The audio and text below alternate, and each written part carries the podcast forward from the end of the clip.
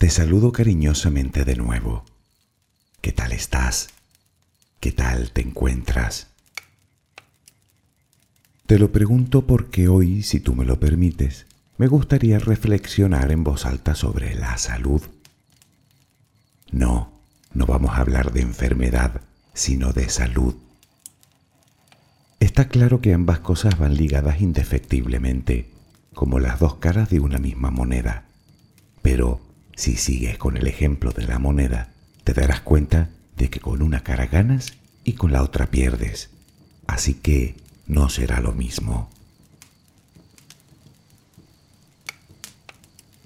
En términos genéricos todos sabemos lo que debemos hacer para mantener y cuidar nuestro cuerpo. Ya sabes, vigilar lo que comes, dedicar el tiempo necesario al descanso, hacer algo de ejercicio. En cualquier caso, tanto si te sobra como si te falta, la salud, digo, te alegrará saber que hay algo que puedes empezar a hacer desde ahora mismo que te ayudará a mantenerla si la tienes o a recuperarla si la has perdido. Y sin moverte de tu cama, Relajemos el cuerpo y la mente y luego hablaremos de ello.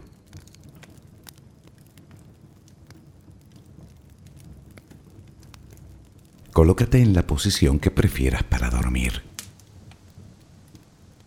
¿Estás cómodo? ¿Estás cómoda? Toma una respiración muy profunda por la nariz. Retén el aire un par de segundos y durante esos instantes di gracias. Gracias por lo que eres, por lo que tienes, por lo que el universo te ha dado y por lo que te ha de dar. Luego suelta el aire lentamente por la boca. Vacía los pulmones por completo. Inspira Agradece desde lo más profundo de tu corazón y exhala. Repítelo un par de veces más. Inspira, agradece y exhala.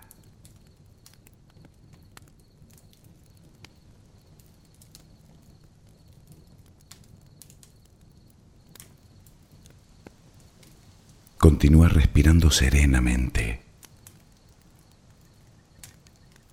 Cada vez que exhalas, notas cómo sale de ti toda la tensión acumulada durante el día. No tengas prisa. Respira despacio.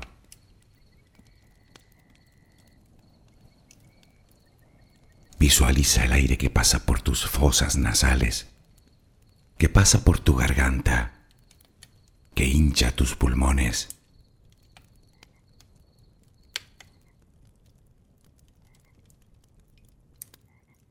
Ahora relajaremos el cuerpo. Comenzamos por los pies, apoyados sobre la cama.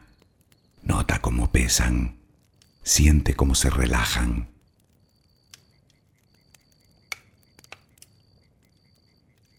Continúa por las pantorrillas.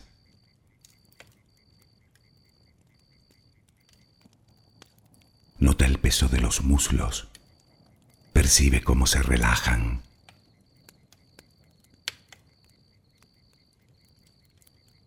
Todos los músculos de las piernas se relajan completamente.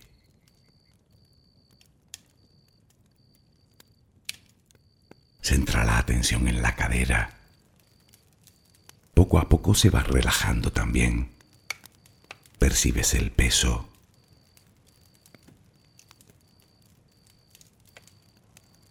Notas los glúteos sobre la cama. Sientes como la gravedad tira de ti.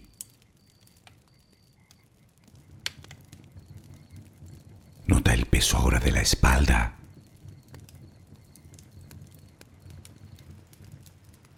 Visualiza los hombros, los brazos, los antebrazos,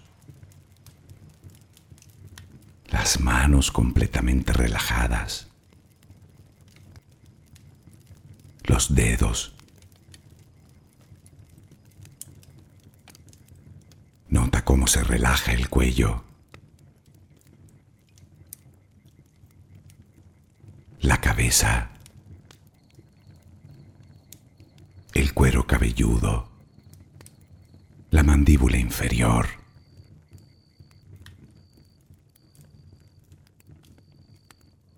Que tu respiración siga siendo serena y tranquila.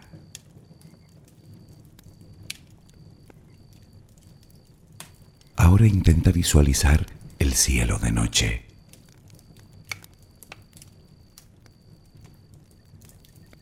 De entre todas las estrellas que puedes ver, una de ellas parece más brillante que las demás. ¿La ves? La tienes ahí delante. Esa estrella te envía su luz y su energía para que tú la respires.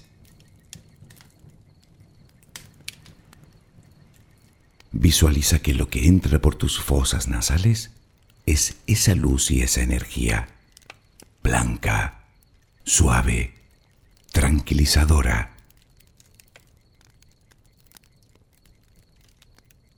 Siente cómo te va llenando por dentro y cómo llega a todos los rincones de tu interior.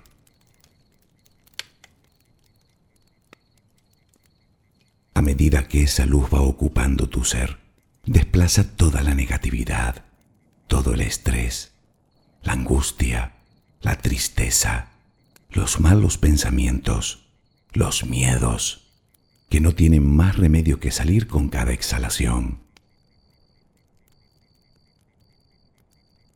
Puedes imaginarlo como humo negro, como hollín que sale de ti al exhalar. Cada vez que respiras, notas cómo te purificas más y más.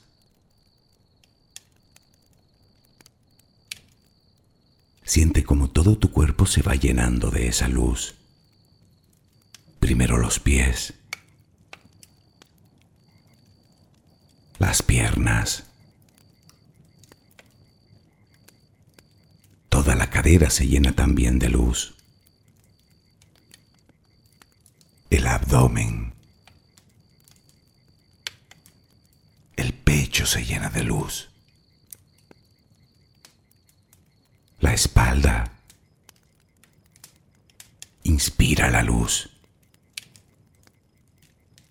Llega hasta los hombros. La luz se cuela por tus brazos. Llega hasta las manos, los dedos. La luz llega hasta tu cuello. Toda la cabeza se llena de esa extraordinaria energía. La notas en la frente, en las sienes, en la parte posterior de tu cabeza, en las palmas de las manos, en las plantas de los pies. Esa luz es amor. Te estás llenando de amor. Poco a poco todo tu cuerpo se llena de amor, hasta que ya no cabe más y comienzas a exhalarlo. Inspiras luz, exhalas luz. Inspiras amor, exhalas amor. Hazlo lenta y apaciblemente. Inspiras luz, exhalas luz. La luz ilumina tus pasos. Déjate guiar por ella.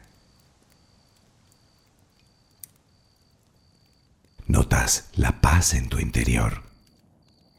Siéntela. Disfrútala. Inspiras amor, exhalas amor. Continúa respirando serenamente.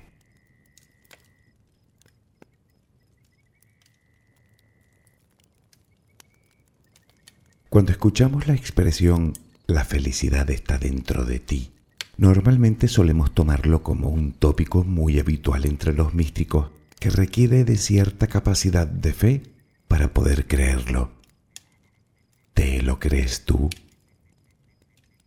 Pues no solo tienen razón, sino que al igual que la felicidad, en nosotros habitan otras cosas como la caridad, el amor o la salud, aunque esta última te puede resultar incluso más difícil de creer. ¿Cómo es posible que yo pueda evitar un virus de gripe o una bacteria de estómago? Tal vez no, pero mantener mi sistema inmunitario en buenas condiciones sí que depende de mí, ¿o no?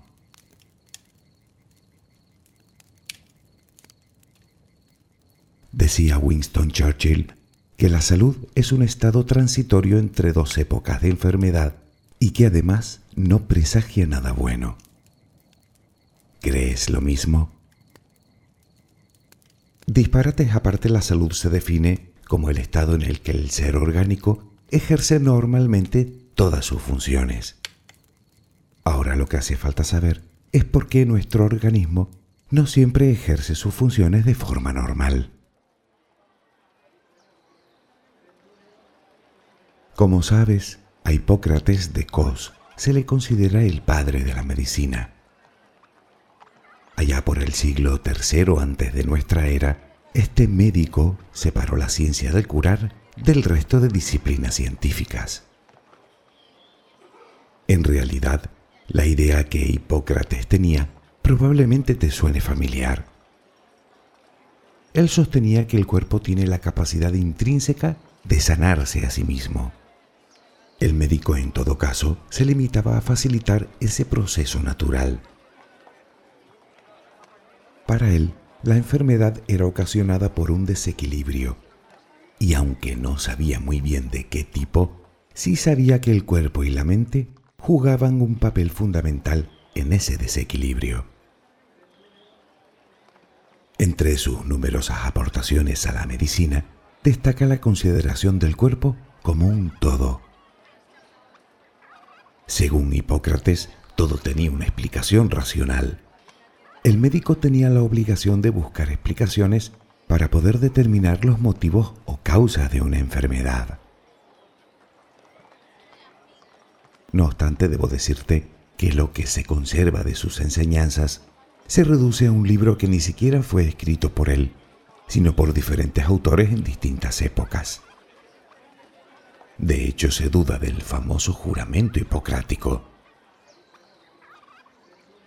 En realidad, esas enseñanzas hacen más bien referencia a un movimiento intelectual y filosófico que se desarrolló en la antigua Grecia.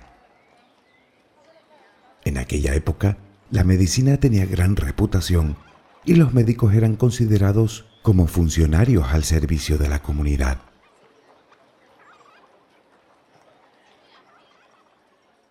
Volvamos al presente.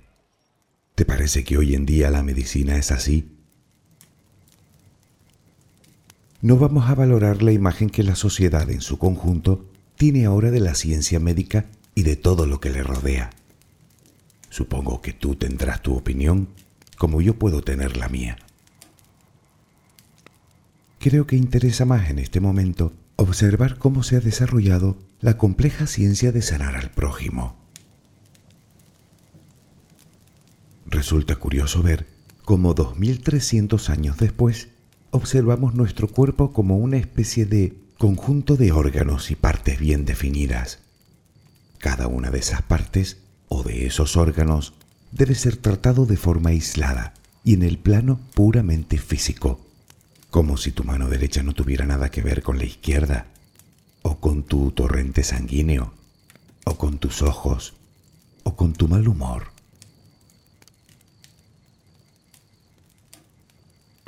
Pero reflexionemos un momento.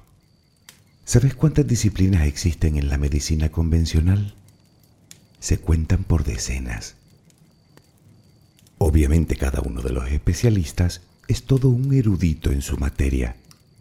Y bueno, parece que hasta ahora la cosa no ha ido del todo mal, Las enfermedades al fin y al cabo se evitan o se curan llegado el caso, o al menos casi todas.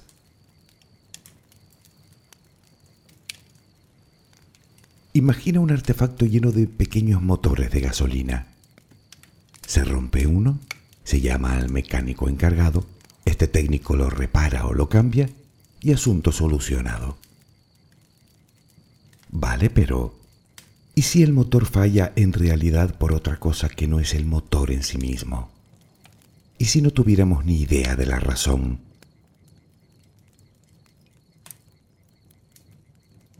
Desde hace unas pocas décadas, un grupo cada vez mayor de profesionales de la medicina comienza a enfocar su atención en lo que ya sabíamos hace miles de años, que la mente, el pensamiento, los sentimientos y las emociones, en muchos casos, sí que están relacionadas directamente con la salud o con la falta de ella.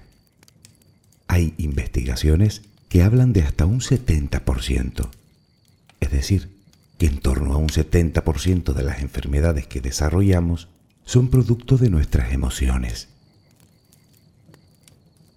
En realidad, la medicina en su conjunto no se pone de acuerdo en el porcentaje, aunque sí parece que la gestión de las emociones cada vez tiene más cabida dentro del área hospitalaria.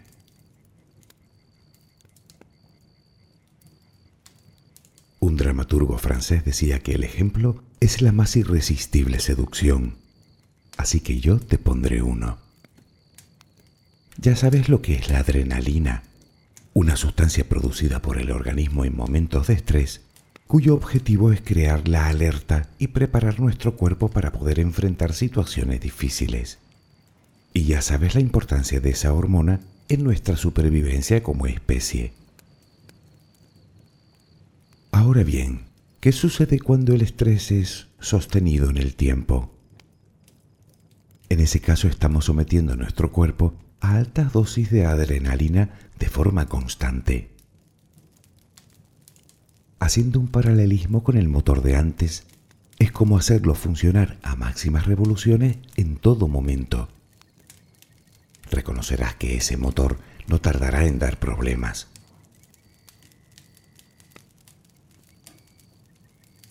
Los síntomas que se pueden generar a partir de niveles altos y sostenidos de adrenalina son muchos y muy variados. Tal vez tú ya conozcas alguno de ellos. Lo peor es que en muchos casos también sabrás que estos síntomas sufridos casi a perpetuidad desencadenan graves enfermedades tales como el infarto. Así que la primera pregunta parece obvia. ¿De dónde parte el problema? ¿Del motor o de quién lo maneja? ¿Sabías que el estrés es la tercera causa de infarto en el mundo?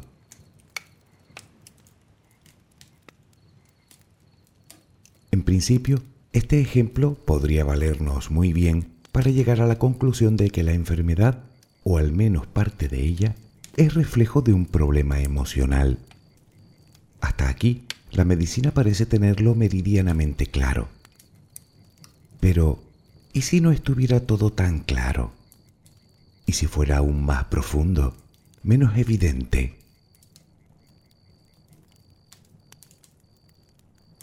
Existen las corrientes de pensamiento que elevan la conexión mente-cuerpo más allá de los límites de lo ya aceptado por la ciencia. Habrás oído hablar muchas veces de la medicina holística. En todas sus variantes se basa fundamentalmente en observar al ser humano como un ente compuesto de una parte física, otra mental, otra emocional y otra energética o espiritual como prefieras. Lo cierto es que en casi todas ellas, si no en todas, se habla de energía, del flujo de energía, de bloqueos energéticos. En otro momento profundizaremos en eso de la energía e intentaremos entender de qué hablan. Hoy nos centraremos más en esa conexión mente-cuerpo. Una conexión, por cierto, que según parece va mucho más allá de la simple somatización de los problemas emocionales. Según afirman, esta relación es bidireccional, es decir, la mente influye en el cuerpo tanto como el cuerpo en la mente. Los males de estómago se atribuyen como causas probables a la incapacidad de asimilar ideas, o incluso el miedo a ellas, o a la injusticia, o al perfeccionismo. En el caso de la garganta, a la falta de comunicación, a emociones que tuvieron que ser tragadas. El riñón y la vejiga se vinculan al miedo, a la falta de autoestima, a la timidez y a la desesperanza. Dicen que el hígado es el depositario de la cólera. Incluso nuestros antebrazos tienen mucho que ver con alcanzar nuestras metas. Si buscas, encontrarás a alguien que te diga el origen emocional de tu mal, sea cual fuere, si crees en ello. Pero no nos llevemos a error. No existen pruebas empíricas que avalen estos extremos tan solo personas que afirman saberlo. Pero asumamos por un momento que en general y dentro de una lógica es verdad. Démosle la vuelta, pues. Prevenir entonces sería fácil. Si eliminamos todo el resentimiento, sufriremos menos de la vesícula. Si nos sobreponemos al miedo y al terror, sufriremos menos indigestiones. Si hacemos desaparecer la depresión o la cólera, tendremos menos problemas con el hígado. ¿Qué opinas? Parece lógico, ¿no? Aunque puede que todo esto lo estés recibiendo como un disparate detrás de otro. Pero piénsalo.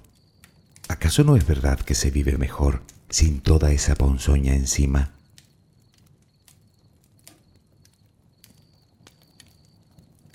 ¿Y si no fuéramos capaces de verlo simplemente porque no estamos verdaderamente conectados con nosotros mismos y con nuestras emociones?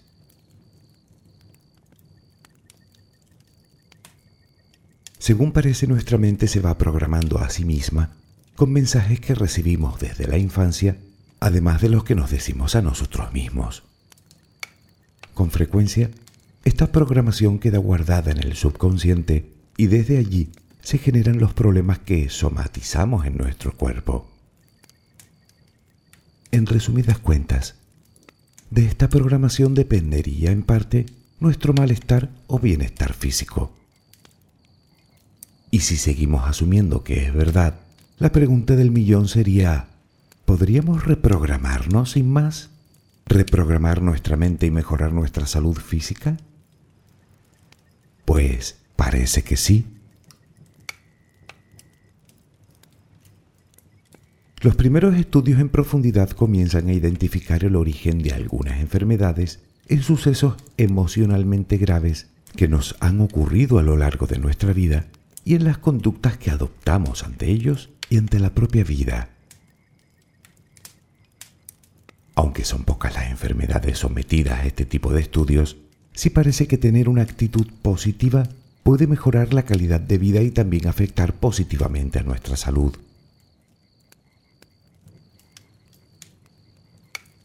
Y ya está. Tener una actitud positiva. ¿Eso es todo? Sí, es así como lograrás el tan codiciado equilibrio. Verás, literalmente tomar las riendas de nuestra salud supone adentrarnos en los dominios de nuestra mente. Y ya que la mente subconsciente no es de fácil acceso, tendremos que comenzar lanzándonos mensajes positivos. Ella los escuchará, si son altos y claros. Debemos alimentar con ellos la confianza en nosotros y en la vida. Todo va a salir bien. Tengo salud. Yo puedo. Elige la frase o expresión que necesites o construye la tuya propia. Recuerda que el efecto placebo se da cuando el paciente cree ciegamente en el resultado que obtendrá. Es así como lo atrae y lo genera. Ahora solo queda hacer que el subconsciente se lo crea, y la forma más sencilla y eficaz de hacerlo es por medio de la repetición. Y si además lo combinas con ejercicios serios de visualización, los resultados se adelantan. Enfoca tu mente hacia la salud. Que tus pensamientos sean de bienestar. Visualízate con una salud perfecta. Todos los días. Algo que también deberás hacer es tratar de reconocer tus emociones. Comprender el origen de ellas puede ayudarte a manejarlas mejor. Reconcíliate con tu pasado. Quiérete y demuéstratelo.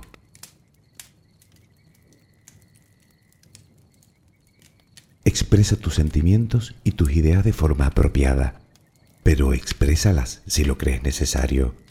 No tragues e intenta no obsesionarte con los problemas. Están ahí, vale, pero pensar constantemente en ellos no lo solucionará y además hará que las emociones se vuelvan negativas todo el tiempo. No te pido que estés como unas castañuelas cuando no te sale del alma, pero es importante lidiar con esos pensamientos negativos enfocando tu mente en cosas positivas de tu vida. Y también sería bueno desarrollar cierta tolerancia ante la adversidad. Ya has oído hablar de la resiliencia ya sabes que la gente que lo practica es capaz de superar el estrés de forma más sana. ¿Que no puedes? Tal vez con apoyo emocional, manteniendo una imagen positiva de ti, aceptando el cambio y viendo las cosas con perspectiva, no te resulte tan complicado. Y por cierto, si de aceptar se trata, empieza por aceptarte a ti.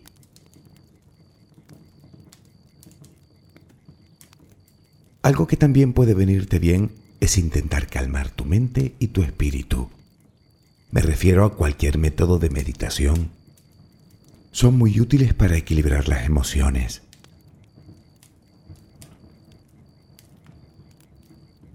Busca tiempo para hacer cosas que te gustan, para estar con los que quieres, para sonreír. Tal vez quieras llevar un diario y apuntar en él solo las cosas buenas que te han sucedido en el día, por pequeñas que parezcan. Tal vez un día sean las más importantes. No pierdas nunca la fe. Recuerda que creer es ver. Y por último, cuídate. Cuida de ti. Demuéstrate que te quieres Recuerda lo del equilibrio. Para tener buena salud emocional es importante cuidar nuestro cuerpo y viceversa.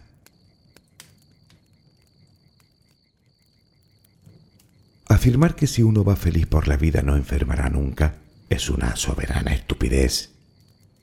Pero sí estarás de acuerdo conmigo que vivir inundado de estrés, de preocupaciones, de rencor, de ira, de envidia, es como comprar demasiados boletos para que en la fortuna de la salud te toque algo grave.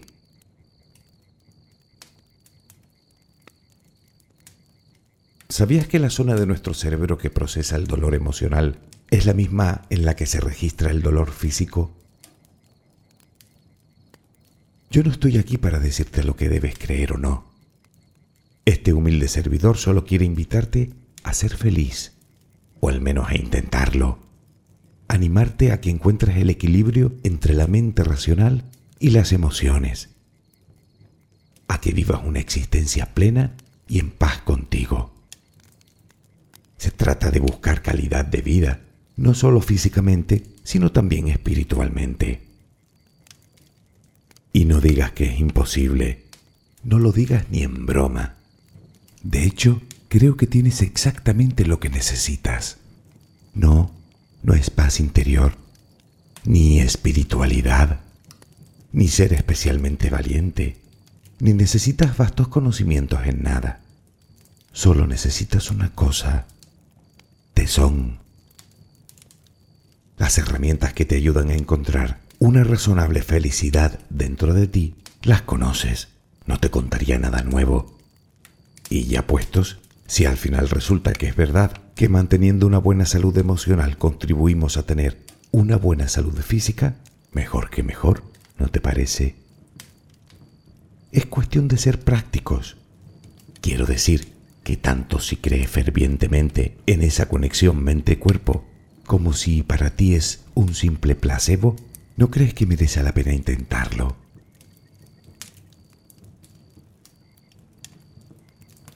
Al comienzo de este audio te dije que podías empezar desde ya mismo, aquí y ahora, sin realizar el más mínimo esfuerzo físico, solo con tu voluntad. Comienza vigilando lo que dices y vigilando lo que piensas. ¿Serás capaz de hacerlo? Estoy seguro de que sí. Que descanses. Buenas noches.